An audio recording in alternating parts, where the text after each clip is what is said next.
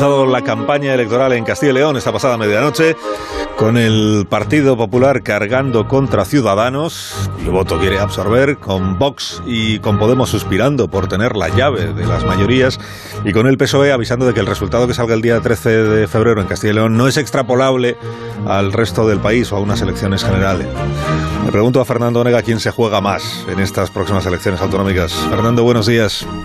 Muy buenos días, Alsina. Tal como está la guerra demoscópica y con el recuerdo de lo dicho en la tertulia de más de uno de ayer, estoy por apropiarme de un diagnóstico del compañero Rubén Bartolomé. Quien más se juega en las elecciones de Castilla y León es Tezanos. Si acierta después de su arriesgada cocina del último barómetro, consolidado como profeta y como agitador. Si aciertan los sondeos privados, Tezanos a los tiburones. Políticamente, quien más se juega es quien dio una patada al escenario y se arriesga a perder el poder, es decir, Fernández Bañueco, que lanzó la presidencia al aire, echó a Ciudadanos para quedarse con sus votos y sabe Dios cómo reaccionan los electores. Y con él se juega todo el señor Casado, porque fíjense cuáles son sus desafíos.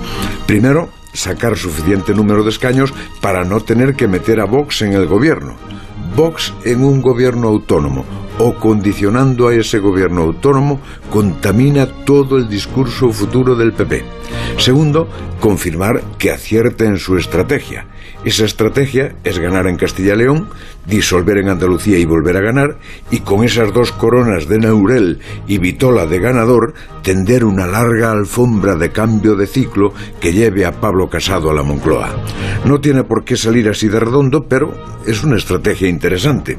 Si la primera jugada de ajedrez en Castilla y León no sale bien, habrá que pensar otra cosa, por no decir otro truco, porque la alfombra es sugestiva, pero puede ser un gran error.